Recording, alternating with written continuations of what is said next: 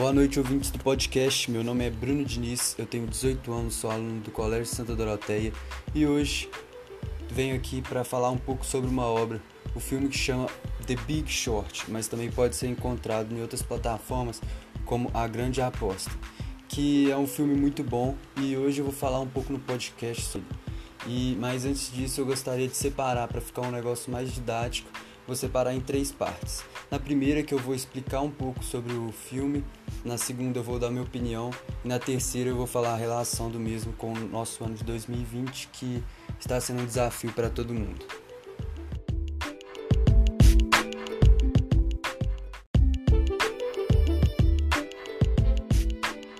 Bom, agora falando um pouco sobre o filme, é, ele se passa em 2008, quando um analista de Wall Street, que basicamente é um distrito financeiro localizado em Nova York, que é considerado por muitos o coração do mercado financeiro, esse homem percebe uma série de empréstimos feitos pelo mercado imobiliário e um risco de inadimplência alto, mas não era percebido pela galera de Wall Street.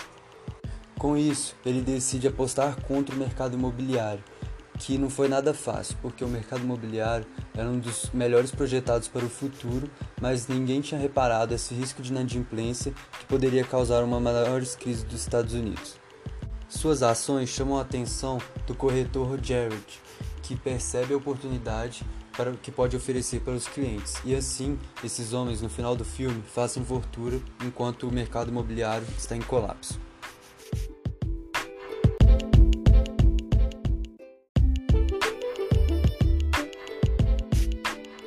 Dando agora a minha opinião sobre o filme, eu achei um filme muito bom que possui duas qualidades que são muito marcantes. O primeiro é o drama que é vivenciado pelo autor, em ver suas ações valorizando, que assim que ele monta essa tese de investimento e investe na queda do setor imobiliário, não tem o que ele possa fazer a apenas esperar.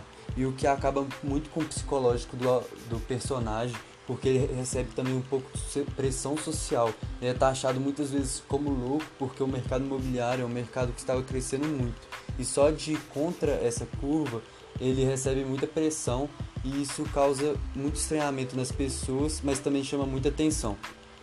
Outra coisa que me chama muita atenção é a didática explicativa desse filme, porque ele relata uma crise nunca antes vivenciada nos Estados Unidos e ele possui o intuito principalmente de informar o leitor, então ele faz questão de contextualizar várias vezes para que o leitor não se perca na história. E muitas vezes ele faz isso com uma cena uma cena não esperada, por exemplo. Teve uma hora que eles entraram num cassino e as pessoas que estavam no cassino começaram a explicar a situação e assim o, a pessoa que estava assistindo conseguiu se localizar na história. E o que é um ponto muito importante, pois nenhum filme que eu já tinha visto dessa tamanha grandeza, que foi produzido nos Estados Unidos e a trabalho com o mercado financeiro, que é uma coisa muito complexa, nunca tinha mostrado dessa forma.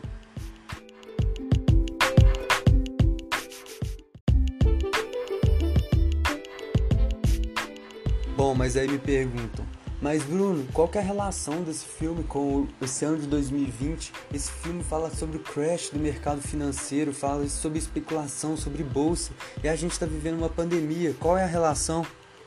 São três pontos que eu gostaria de pontuar. O primeiro, falando um pouco da parte econômica, é porque essas duas crises, primeiro essa do subprime vivenciada no filme e essa crise da pandemia do coronavírus vivenciada atualmente, ambas abalaram muito o mercado financeiro e também geraram muita desigualdade social. Agora falando um pouco da parte individual, a gente também pode notar que nessa pandemia a gente sofre muita pressão social, igual vivenciado no filme, só que de forma diferente. A nossa pressão é para manter a vida online, estudar para o vestibular e fazer nossos planos mesmo não podendo sair de casa.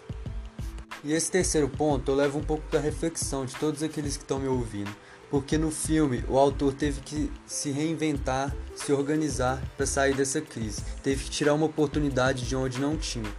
E aqui nessa pandemia, o que você está fazendo? Você está se reinventando? Você está reclamando como a maioria? Fica aí a reflexão.